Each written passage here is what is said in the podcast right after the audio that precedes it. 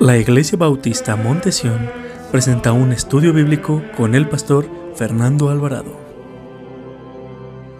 Entiendamos eh, los deberes cristianos, un cristianismo práctico, Señor, que no solamente nos llenemos de, tanto conocimiento y que no, ah, y no lo pongamos en práctica.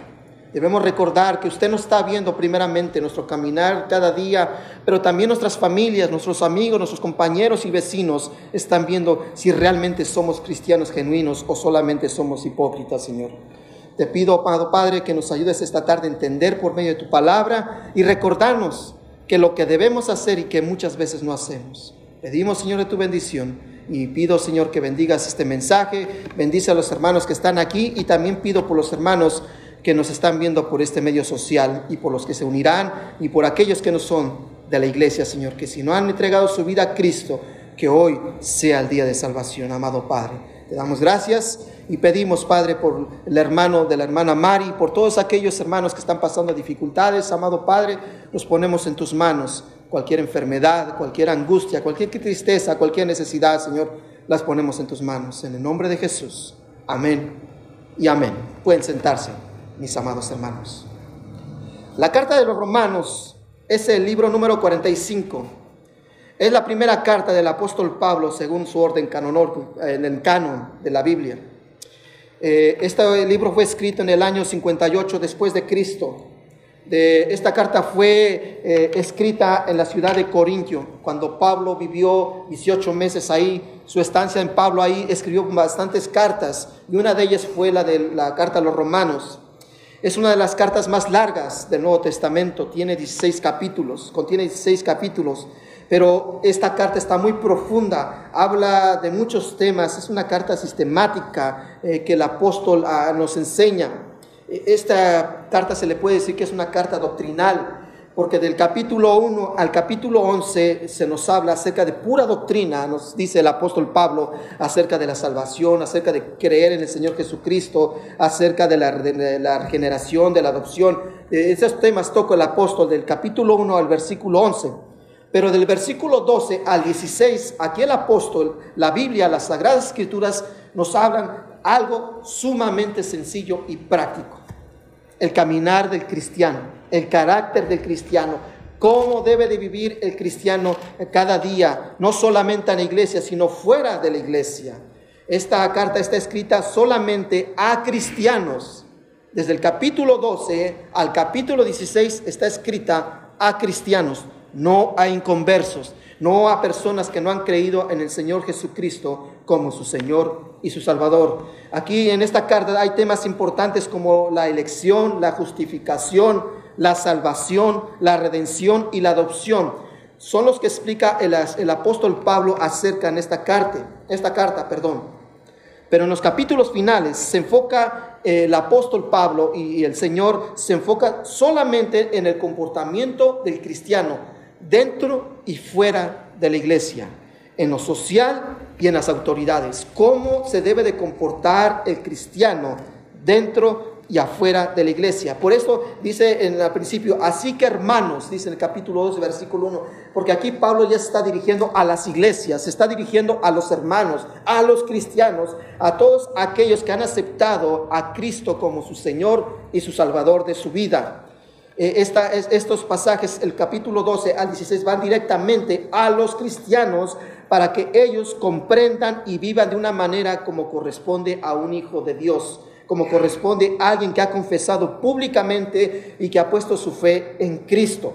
Hermanos, como dije, de nada sirve eh, tener tanto conocimiento de Biblia, de nada sirve retener tantos versículos, memorizarnos tantos versículos si no lo ponemos en práctica.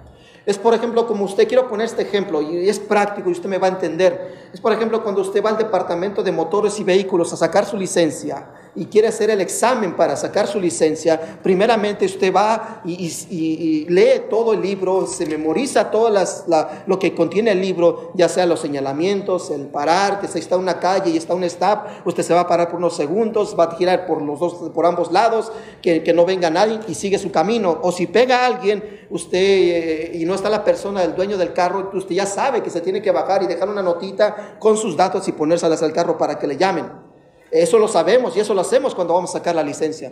Pero ¿qué es cuando ya tenemos la licencia? ¿Qué, es, qué pasa? Estamos en una calle que tenemos que pararnos un stop y miramos que no está la policía, no hay nadie, nos seguimos derecho. O le pegamos un carro y en lugar de dejar nuestra notita con nuestros, nuestros datos y decir, aquí está mi número de, de, de, aseguranza, y este es mi, soy fulano de tal, y este es mi número, comuníquese conmigo para arreglarnos para el golpe de su carro. No lo hacemos. Lo hacemos, lo que hacemos es que vemos que si nadie ve, no nos ve, nos vamos y huimos. O sea, es lo mismo con el cristianismo. De nada sirve tener tanto conocimiento, de nada sirve pasar tanto tiempo leyendo la palabra de Dios, meditando en la palabra de Dios si no la vivimos de nada sirve.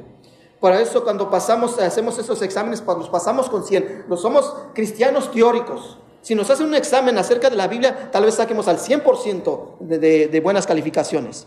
Pero en la práctica es donde reprobamos. Porque si sabemos hacer lo bueno y no lo hacemos, dice la Biblia que es pecado. Es pecado. Si nosotros sabemos que lo que debemos hacer y no cómo nos debemos de comportar y no lo hacemos, el Señor nos dice que es pecado. Si sabes hacer lo bueno y no lo haces, es pecado. Hermanos, ya dejemos de ser esos cristianos de solamente de teoría, de conocimiento, de llenarnos, saturarnos de tanta Biblia, de tanto versículo de la Biblia, tanta enseñanza, sermón tan sermón, pero si no lo ponemos en práctica, de nada sirve. Por eso en el capítulo 12, Pablo escribe a hermanos, a cristianos, para recordarles cómo debemos de vivir y cuál debe ser nuestro carácter en este mundo. ¿Cómo debe ser el cristianismo práctico? Un cristianismo práctico en un medio social. ¿Cómo debe ser nuestro cristianismo en el medio social? Mira lo que dice capítulo 12, versículo 1 al 2. Así que hermanos, os ruego por las misericordias de Dios que presentéis vuestros cuerpos en sacrificio vivo, santo, agradable a Dios, que es vuestro culto racional no os conforméis a este siglo, sino transformaos por medio de la renovación de vuestro entendimiento para que comprobéis cuál sea la buena voluntad de Dios agradable y perfecta. Pero quiero que observe algo. Dice, así que hermanos, estas palabras que el apóstol empieza a escribir van directamente a los cristianos. No a inconversos, Aquellos que han sido transformados, renovados, que han sido cambiados por Dios, van estas, estas palabras. Dice que nuestro servicio y culto debe ser agradable a Dios y no a los hombres. Y ese es el problema del cristianismo de hoy en día, que nos interesamos más por agradar a los hombres que a Dios. No nos importa dejar nuestras convicciones, no nos importa ser agradables a Dios. Primeramente queremos, queremos quedar bien con los hombres, con Dios. Y ese es el problema de nuestro cristianismo hoy en día porque no queremos agradar al Señor. Solamente queremos que hablen bien de nosotros, pero queremos agradar a los hombres y no a nuestro Dios. Y no es así. Hermano, tú debes, tú, usted y yo debemos de agradar a Dios, a nuestro Dios. Aunque las demás gentes se enojen, aunque te tengan envidia, aunque te tengan coraje, mientras que usted y yo agrademos a Dios, eso es lo más importante, debemos agradar a nuestro Dios nuestro servicio y culto debe ser agradable a Dios y no a los hombres. Hermanos, no debemos de vivir como viven los del mundo.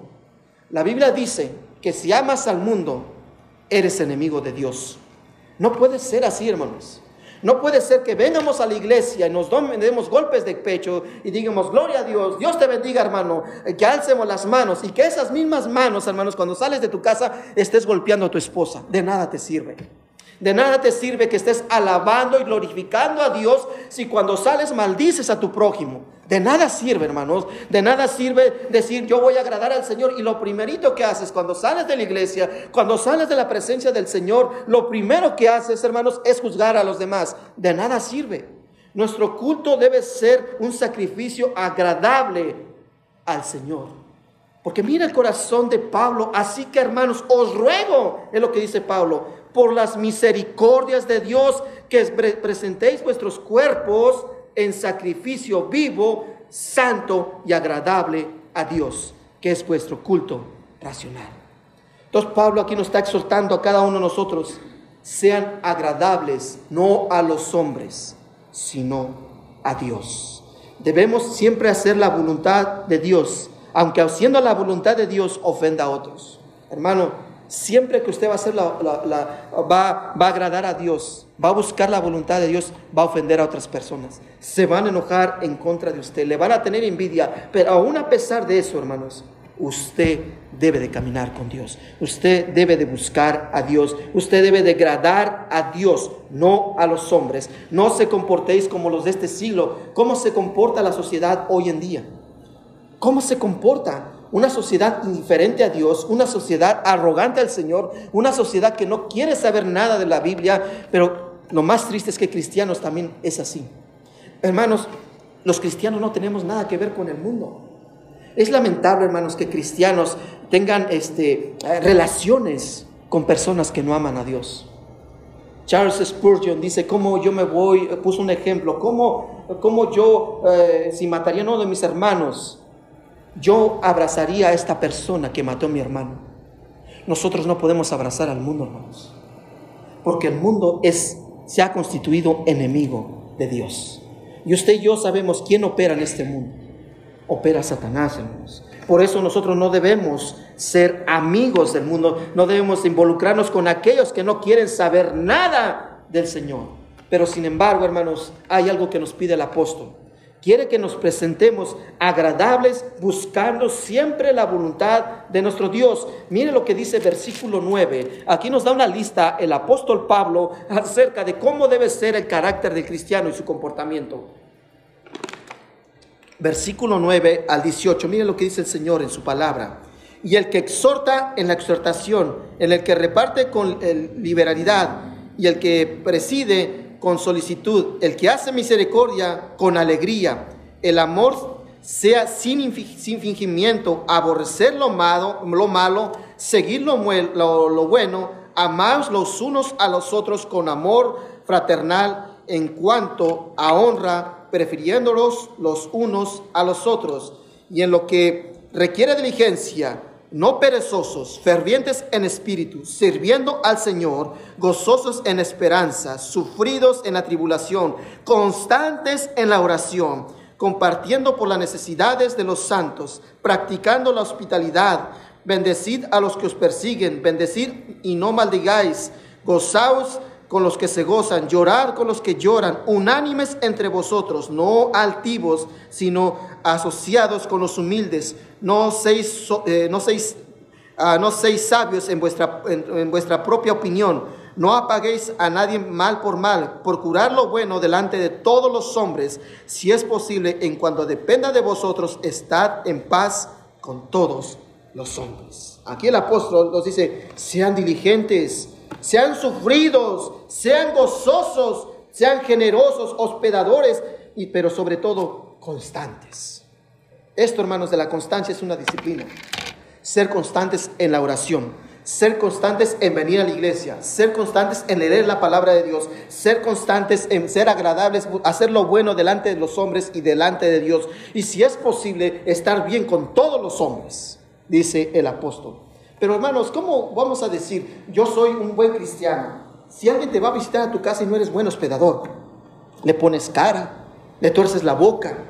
O aun cuando vienes a la iglesia, viene una persona, un visitante nuevo, y en lugar de ser un buen hospedador, que vayas y te presentes y saludes a la persona nueva que te está visitando, está visitando tu iglesia, le das la espalda. Entonces, hermanos, ¿cuál es nuestro cristianismo? ¿Qué cristianismo estamos ejerciendo?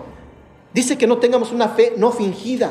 Hermanos, Pablo esto, lo vuelve a repetir en primera carta a, Timoteo, que no tengamos una fe no fingida. Y lamentablemente hoy en día el cristianismo es una fe fingida. Decimos que amamos a Dios, pero realmente no hacemos lo que Dios nos pide. Dice el Señor, ten paz con todos, con todos, aun con aquellos que te desprecian. Tienes que estar en paz. De nada nos sirve, hermanos, venir el día domingo a la iglesia, hacer show, levantar las manos, cantarle al Señor, si no practicamos esto. De nada sirve. De nada sirve, hermanos. Tenemos que caminar bien delante del Señor. Es un cristianismo en el medio social, no refiriéndome a las redes sociales, un cristianismo que la demás gente vean que Cristo mora en nosotros, que el Espíritu Santo mora en nosotros. Pero si nosotros no caminamos, si sabemos lo que debemos hacer y no lo hacemos, dice el Señor que es pecado. Pablo nos dice, recordaos, hermanos, os ruego con las misericordias del Señor. Aquí Pablo recordándoles, por favor, vivan bien delante de Dios, caminen bien delante de Dios. Hermanos, ¿cuántas veces hemos visto a personas? Mira, ese, ese, ese, hombre es pastor y mira cómo se comporta. Mira, e, ese es diácono de tal iglesia y mira cómo es. Mira, tal hermana va a tu iglesia así. Hubieras visto cómo se, cómo todas las maldiciones que le dijo a la cajera en la Walmart. Hermanos, entonces, ¿para qué nos damos golpes de pechos? ¿Para qué venimos a la iglesia y hacemos show? ¿Para qué hacemos todo esto los, los, domingos, hermanos? Si cuando salimos, salimos de la iglesia no practicamos nada de lo que aprendemos. Pablo aquí nos dice que os ruega, hermanos, os ruego en las misericordias de Dios, que seamos agradables a Dios y no a los hombres. Ya dejemos, hermanos, de agradar a los hombres y busquemos siempre la voluntad de Dios. Pero ¿qué es con, nuestro vivir en, los medios, en medio cívico, con las autoridades? ¿Qué nos enseña la palabra de Dios? ¿Cómo debemos hacer nosotros con las autoridades? Mire, vaya conmigo al capítulo 13, versículo 1. Capítulo 13, versículo 1 de la carta a los romanos. Mire lo que dice el Señor en su palabra. Sométase toda persona a las autoridades superiores, porque no hay autoridades sino de parte de Dios, y las que hay por Dios han sido establecidas. Hermanos, dice, sométase, no una, toda persona a las autoridades. Recuerden que aquí el apóstol está escribiendo a cristianos. Aquí hay algo importante y que me llamó mucho la atención cuando estaba estudiando este pasaje. Hermanos, joven, señorita, niño que nos me está escuchando tal vez por este medio social. Desde la casa, desde el hogar, se le debe de enseñar a la juventud y a los niños a honrar y obedecer, pero sobre todo respetar a las autoridades. Desde la casa se empieza, mi hermano, a, que ellos empiezan a respetar a las autoridades. Joven, señorita, eh, niño, tú que tienes a tus padres, ellos son tus autoridades en tu hogar. Ellos son las autoridades que Dios ha puesto para que te dirijan, para que te guarden, para que te guían y los tienes que respetar. Ellos son tus, tus autoridades en el hogar. Cuando sales de la casa, cuando vas a la escuela, la siguiente autoridad es tu maestro de tu clase. Él es tu autoridad y la debes de respetar. Las autoridades de la policía, el ejército, los gobiernos los debemos de respetar porque el Señor dice, sométase toda persona a las autoridades. Aquí se refiere a grandes y pequeños, todos los debemos someter a las autoridades porque son establecidas por Dios. Nosotros, si Dios ha establecido las autoridades, nosotros tenemos que respetar a nuestras autoridades, tanto en la casa, en el trabajo, ese manager que te cae mal, ese, ese, ese dueño de esa compañía, ese presidente de esa compañía que te cae tanto mal, la debes respetar, porque el Señor nos dice que debemos respetar a todas, todas las autoridades. Pero esto se empieza desde, la, desde el hogar, las autoridades de la ciudad, todos, el alcalde, el gobernador, aunque no compartamos sus ideologías políticas que, ellos piensan, nosotros debemos de respetarlas y orar por ellos, debemos de orar por los presidentes, por los gobernantes, debemos orar por las instituciones que Dios ha establecido para que nosotros, para que se rija eh, eh, las leyes, hermanos. Las autoridades Dios las ha puesto, hermanos, para que, Dios, eh, para que ellos castiguen lo malo y bendigan al que hace lo bueno. Para eso son las autoridades. Por eso yo no estoy de acuerdo con esta ley que quieren implantar acerca de los policías del, condado de Los Ángeles, de que le quieren bajar el presupuesto a los policías. Hermanos, si ellos son los que resguardan nuestra, seguridad, sí, yo sé que hay, autoridades que abusan, pero no todos son así. Y no por unos cuantos vamos a catalogar a todos los policías que son iguales. Yo no comparto eso porque ellos son los que resguardan nuestra seguridad y aparte ellos exponen sus vidas cuando hay una balacera, cuando hay un tiroteo. Ellos exponen sus vidas. Entonces, hermanos, si, el Señor nos manda a que respetemos nuestras autoridades, ¿por qué le vamos a quitar la autoridad? Porque dice que esa autoridad se las ha dado Dios y no el hombre. Toda autoridad ha sido puesta por Dios. Toda persona eh, que, que tiene una autoridad ha sido dada por Dios. Todo esto se revela porque Dios reveló que las autoridades deben, debemos de someternos a ellos. Hermanos, si usted no se somete a algo establecido por Dios, usted está en contra del Señor. Todo lo que está establecido por Dios es bueno. Pero cuando nosotros nos establecemos, cuando no hacemos caso a, a, lo que Dios ha establecido y hay un gran problema. ¿Y sabe cuál es el problema del mundo hoy en día? Que no nos queremos someter. No nos queremos someter. No nos queremos someter. Los, los hijos no se quieren someter a los padres. Los maestros no se quieren someter a las autoridades. Los ciudadanos no se quieren someter a las autoridades tampoco ni a la policía ni a los alcaldes. En la misma iglesia, hermano, no se quieren someter a las autoridades que Dios ha puesto. Hermanos, los pastores, los, ministros, los que sirven, Dios los ha puesto ahí. No es algo que nosotros nos, nos, estemos imponiendo, que seamos unos dictadores. Dios es el que ha puesto las autoridades y se deben de someter. Porque Dios es el que ha estipulado esto, hermanos. Porque si no, estamos en contra de lo que ya está establecido por Dios. Miren lo que dice versículo 2 del capítulo 13 del libro de la carta de los romanos. De modo, quien se opone a la autoridad, a lo establecido por Dios, resiste. Y los que resisten acarrean condenación para sí mismo. ¿Qué nos quiere decir el Señor? Esto es una persona rebelde. Una persona que no se quiere someter a las autoridades es una persona rebelde. Y es lo que estamos viviendo hoy en día en la sociedad. Por eso tenemos tantos problemas. Hermano, no puede ser posible que no se castigue a una persona que robe, que queme carros, que, come, que queme este, edificios, que no se le pueda arrestar.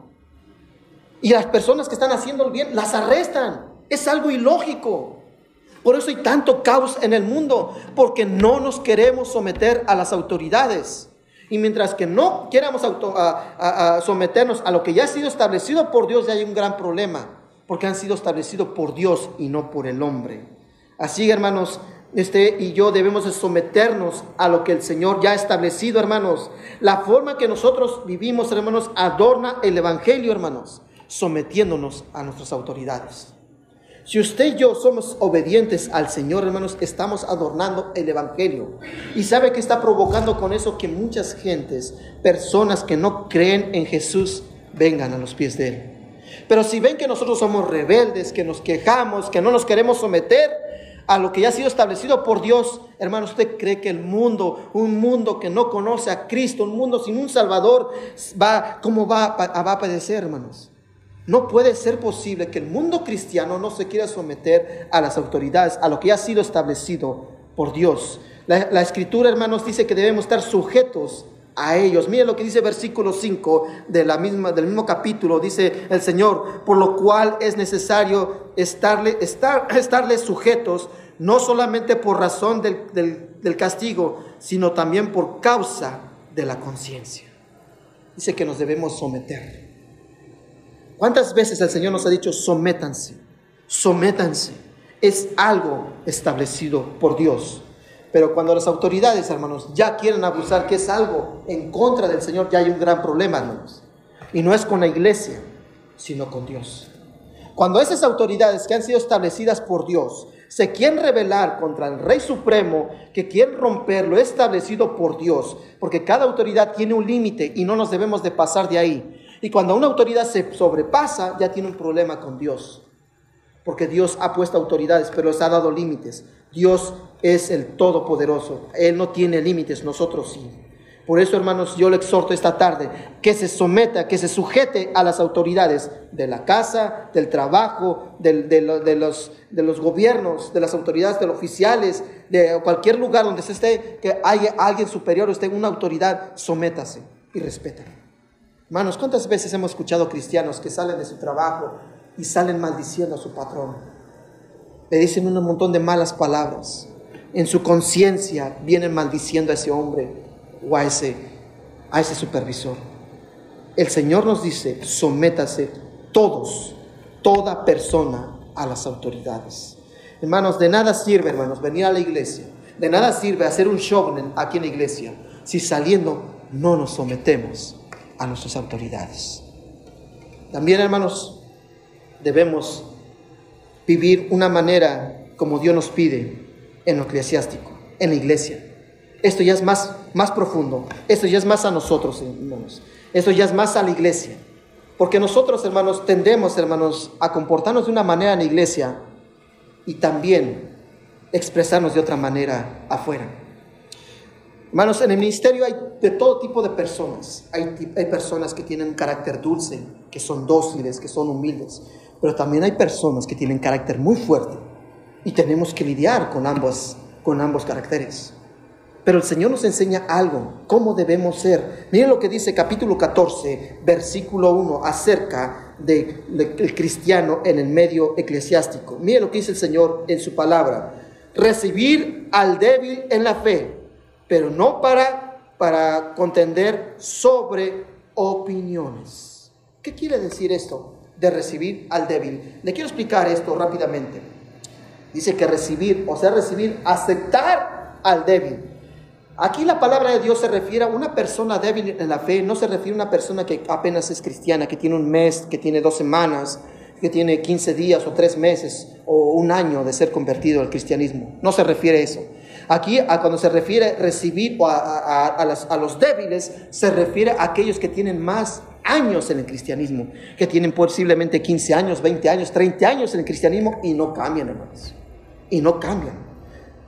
Este, eso, es lo que se refiere la palabra de Dios, recibir a aquellos que son débiles, que llevan años en el Evangelio, pero que son inmaduros. Hermanos, y en las iglesias tenemos muchos de esos. Personas que tienen años en el cristianismo, años viniendo a la iglesia, años leyendo la palabra de Dios, años de tanto conocimiento, pero no cambian, hermanos. Viven como el diablo, hermanos. No cambian.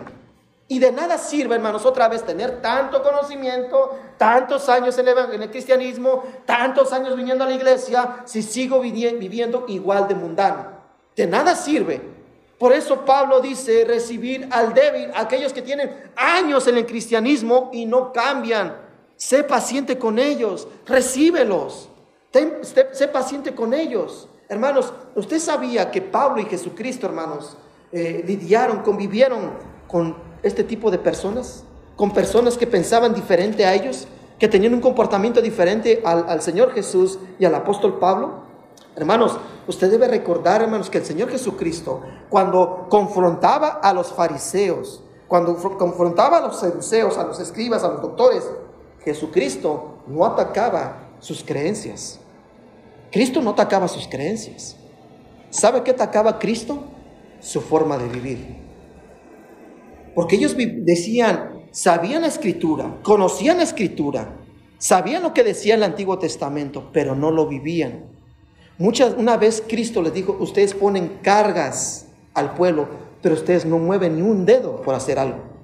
Eso es lo que Cristo le recriminaba. Pablo le recriminaba también a los doctores de la ley, a los fariseos.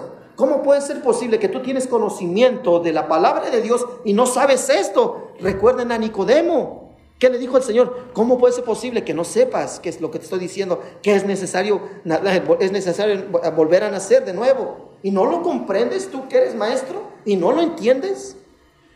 El Señor Jesucristo, hermanos, no los atacaba con lo que ellos creían, sino su comportamiento, como vivían. Muchos de los cristianos, hermanos, son jueces. Muchos de los cristianos solamente porque tienen tantos años en el cristianismo empiezan a juzgar a los demás. Porque como no se hacen las cosas como ellos quieren, está todo mal. No está, no es bíblico. Es que yo pienso, yo digo, tengo tantos años. No es la experiencia que tengas en el, ministerio. No importa lo que tengas de conocimiento, es cómo vives, hermano. Cómo estás delante del Señor. Nosotros debemos demostrar que en la Biblia, hermanos, la vivimos y no solamente la guardamos como esos discos duros en la computadora. Nosotros debemos de vivir diferente a ellos. Debemos de ver una gran diferencia, hermanos. Debemos de ser esas Biblias andando, que seamos transparentes, que nos vean que conocemos a Cristo, que nos vean, hermanos, que tenemos al Espíritu Santo en nuestro corazón. No es posible, hermanos, que haya cristianos chismosos, no es posible que haya cristianos que contiendan por cualquier cosa. Esto no es así. El Señor dice, recibe a los débiles. Hermanos, yo no puedo entender personas que tengan tantos años en el cristianismo, hermanos, y no haya un cambio en su vida. Sigan viviendo igual. Yo no puedo entender eso, hermanos, pero el Señor, sin embargo, dice, recíbelos, ámalos. Y los debemos de amar, hermanos. Los debemos de comprender, porque son personas inmaduras. Son personas inmaduras nosotros debemos de demostrar por medio de la palabra de Dios qué es lo que dice el Señor antes de imponer nuestro, nuestro propio criterio. o lo que digan otros. Y lamentablemente, hermanos, muchos cristianos ponen primeramente su criterio que lo que dice la palabra de Dios. Un pastor, un predicador no puede decirlo su criterio, porque si yo pusiera mi criterio, le estoy haciendo perder su tiempo, hermanos. Pero si yo le explico, le predico la palabra, Dios no está perdiendo su tiempo, porque es lo que el Señor dice, no que lo que dice el pastor, lo que Dios dice. Yo no tengo que poner mi criterio ni lo que yo pienso, sino lo que dice el Señor en su palabra acerca de este tema. Y el Señor dice, recibe a los débiles, aquellos que tienen tanto tiempo y no cambian, aquellos que tienen un mal carácter y no lo cambian, aquellos que siguen, siguen con esos malos pensamientos, siguen poniendo su propia opinión antes que las cosas del Señor. Ámalos, no los juzgues. Hermanos, tal vez tú te vas a tener un día una confrontación con un hermano pero debes de pensar que Dios no es ciego. Dios mira lo que están haciendo. Cuando una persona hace algo en contra de Dios, esa persona tal vez puede sentir o puede ofender y puede pensar que Dios no lo está mirando y si lo está mirando. Mira lo que dice versículo 12 del capítulo 14 de, de la carta a los romanos. Versículo 12 dice, de manera que cada uno de nosotros dará a Dios cuenta de sí. Hermanos, Dios mira lo que hacemos. Dios mira nuestras obras. Dios ve cómo nos comportamos en ese, ese rincón donde pensamos que nadie de la iglesia nos ve, que no nos ve el pastor, que pensamos que nadie ve cómo me comporto, pero Dios sí lo ve. Dios sabe cómo te comportas con los demás. Dios sabe si estás hablando de los pastores. Dios sabe si estás hablando de los hermanos. Dios sí sabe lo que, lo que estás haciendo a escondidas, ocultas. Dios lo mira. Y dice el Señor, resiste a estos. Resiste a estos. Recíbelos porque son débiles e inmaduros. Hermanos, de nada nos sirve como iglesia venir hacer show, levantar las manos y decirle, Dios te bendiga, varón, gloria a Dios, Cristo viene pronto. Hermanos, si no vivimos como Dios quiere que vivamos, ¿no cree que es un cristianismo con fingimiento? Debemos de vivir una fe no fingida. Debemos de amar a Dios. Debemos de buscar a Dios, hermanos. No cerrar, no pensar que Dios no, no oye lo que decimos, no pensar que Dios no mira lo que hacemos. Dios mira y oye lo que cada uno de nosotros estamos haciendo. Hermanos, ese es un cristianismo práctico. Es un cristianismo que usted y yo ya sabemos, pero el problema es que no lo ponemos en práctica. Ya dejemos, hermanos, de hacer shows, ya dejemos de agradar a los hombres y primeramente agrademos a Dios. Esta tarde, hermanos, yo te animo a ti, que me estás viendo por este medio social, que pongas en práctica todo lo que tú has aprendido en todos estos años que llevas como cristiano. Todos estos años que has leído la palabra de Dios, todos estos años que has escuchado sermón tras sermón y que tu vida no cambia, hay un problema en tu vida. ¿Por qué no le dice al Señor, por qué no cambio, Señor? ¿Por qué no cambio mi estilo de vida? ¿Por qué no viene gente? ¿Por qué mi familia no, no cambia? ¿Por qué no viene a los pies de Cristo? ¿No será por tu comportamiento, hermano? ¿No será por la forma que vives? ¿No será por la forma que hablas? ¿No será por el comportamiento que tú tienes con los demás? ¿No será por lo respetuoso que eres con las autoridades? ¿No será porque tú piensas que Dios no te mira y sí ve lo que tú estás haciendo? ¿No será porque tú piensas que, tú no tienes este, que, que, tú no tienes derechos y que y como no tienes derecho te menosprecias y dices tanta barbaridad? No es eso, mi hermano. Nosotros debemos de vivir como el Señor quiere que vivamos. Debemos ser, de nuestro servicio debe ser un culto, debe ser agradable a Dios y no a los hombres. Esa tarde yo te animo, hermano, hermano, que por medio de la palabra de Dios ya camines como Dios te pide. Si sabes hacer lo bueno y no lo haces, la Biblia dice que es pecado. Debemos hacer lo bueno y no solamente lo malo, hermanos. De nada sirve, hermanos, venir aquí, levantar las manos, darnos golpes de pecho, arrodillarnos, llorar, hermanos, sacar esas lágrimas de cocodrilo, hermanos, si realmente no caminamos con Dios. De nada sirve. Esta noche yo te reto, hermano, que, a que busques al Señor y que si el Señor te dice, ya cambia tu manera de vivir, así como nos dijo Pablo en el capítulo 12, versículo 1, así que hermanos, os ruego por las misericordias de Dios que presentéis vuestro cuerpo en sacrificio vivo, santo, agradable a Dios, que es vuestro culto racional. No os conforméis a este siglo, sino transformaos por medio de la renovación de vuestro entendimiento, para que comprobéis cuál sea la voluntad buena de nuestro Dios, agradable y perfecta. Pero ¿cómo vamos a hacer la voluntad de Dios agradable y perfecta, hermanos, si no hacemos lo que el Señor nos ha pedido? Si ya sabemos lo que debemos hacer, hermanos, y no lo hacemos, de nada sirve. Esta tarde, hermanos, el Señor nos dice, camina como se te ha enseñado, como la Biblia dice. De nada sirve, hermanos, venir a la iglesia, hacer show, levantar las manos, gritar y decir, Cristo vive, si no realmente no lo vives como realmente debes de vivir. Muchos gritan que, que reprenden a Satanás, repréndelo con tu vida, con tu manera de vivir, con tu manera de expresarte, con tu manera de tu caminar con Dios. Dios lo que quiere, que le agrades a Él y no a los hombres. Hermano, yo te animo esta tarde a que vengas y busques a Cristo. Y si no has entregado tu vida a Jesús, que esta noche sea para que tú rindas tu vida al Señor Jesucristo. Vamos a orar. Padre, te damos gracias, Señor, por tu palabra. Estamos agradecidos, Señor, porque usted ha sido bueno con nosotros, Señor. Te pido esta noche, Señor, que, que muchas veces ya se nos han dicho que debemos respetar a nuestras autoridades, tanto en la casa, en el trabajo, las autoridades eh, judiciales, de gobierno, y muchas veces somos irrespetuosos.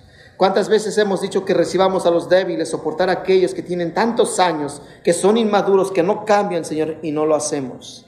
¿Cuántas veces, Señor, usted nos ha dicho que nos presentemos con un sacrificio vivo y verdadero, que seamos agradable a ti, Señor, y no lo hacemos, Señor? Te pido esta, esta tarde que nos perdones, Señor, y que realmente pongamos en práctica este cristianismo práctico que el apóstol Pablo nos enseña desde el capítulo 12 hasta el capítulo 16 de la carta a los romanos. Señor, te pido, Señor, que nos hables esta noche y que no salgamos eh, confundidos, sino que seamos exhortados, Señor, y que, y que realmente quieramos cambiar. También habla a aquellas personas, Señor, que tienen tantos años en el cristianismo y no cambian, Señor. Que no ven un cambio en su vida. Que se examinen cómo están por dentro. Cómo está su vida delante de usted. Que no juzguen, Señor, y que no digan su propio criterio, sino lo que dice la palabra de Dios. ¿Qué es lo que importa? ¿Qué es lo que dice el Señor?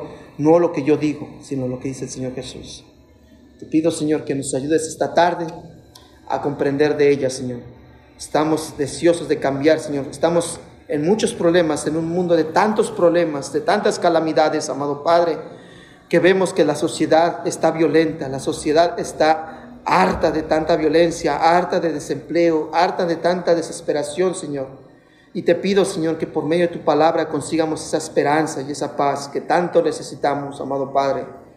Te pido, Señor, que si hay alguien en, que no ha entregado su vida a Jesús, que repita estas palabras. Si hay alguien que no ha entregado su vida a Cristo, que entregue su, su vida esta noche. ¿Por qué no repites conmigo estas palabras?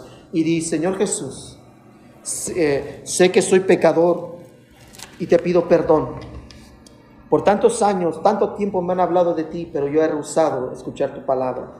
Ahora abro mi corazón para que entres en él y mores en él. Te recibo y te acepto como mi Salvador y mi Señor. Pon mi nombre en el libro de la vida del Cordero. Pídalo en el nombre de nuestro Señor Jesucristo.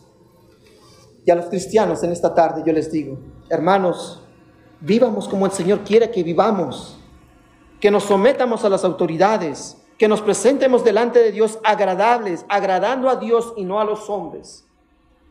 Hermanos, es un momento crucial que estamos viviendo. Esto que estamos viviendo con el coronavirus es algo que ha sido un antes y un después y ha cambiado nuestra vida, ha cambiado todo en nuestra vida, en lo eclesiástico, en nuestra vida personal, en nuestra vida familiar, en nuestra vida con la, con la, con la comunicación de las demás personas. Ha cambiado todo. Y es un momento que los cristianos hoy en día deben de brillar y no deben estar apagados. Nosotros somos la luz del mundo, la sal de la tierra.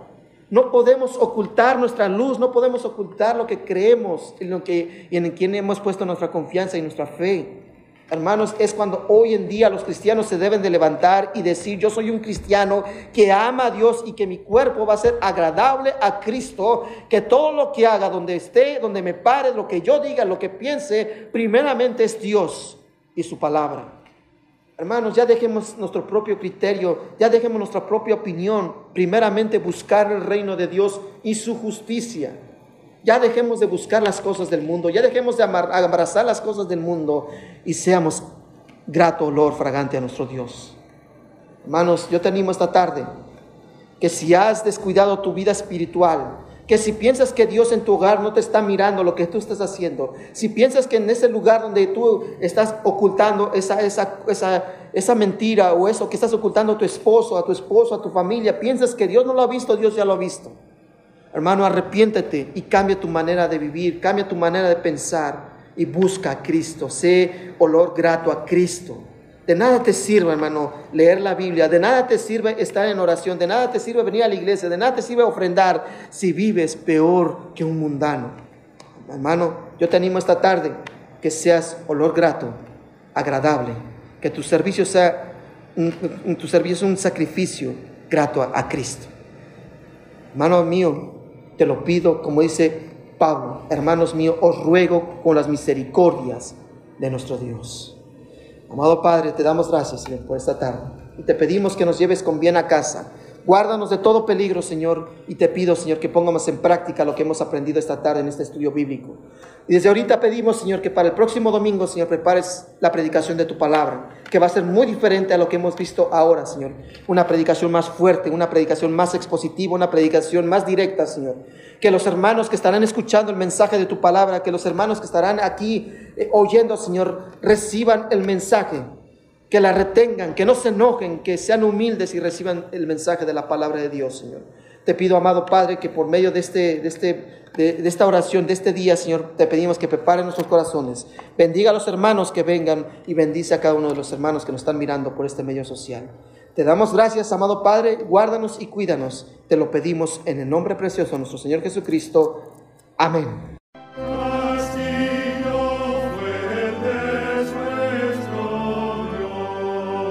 La Iglesia Bautista Montesión presenta un estudio bíblico con el pastor Fernando Alvarado.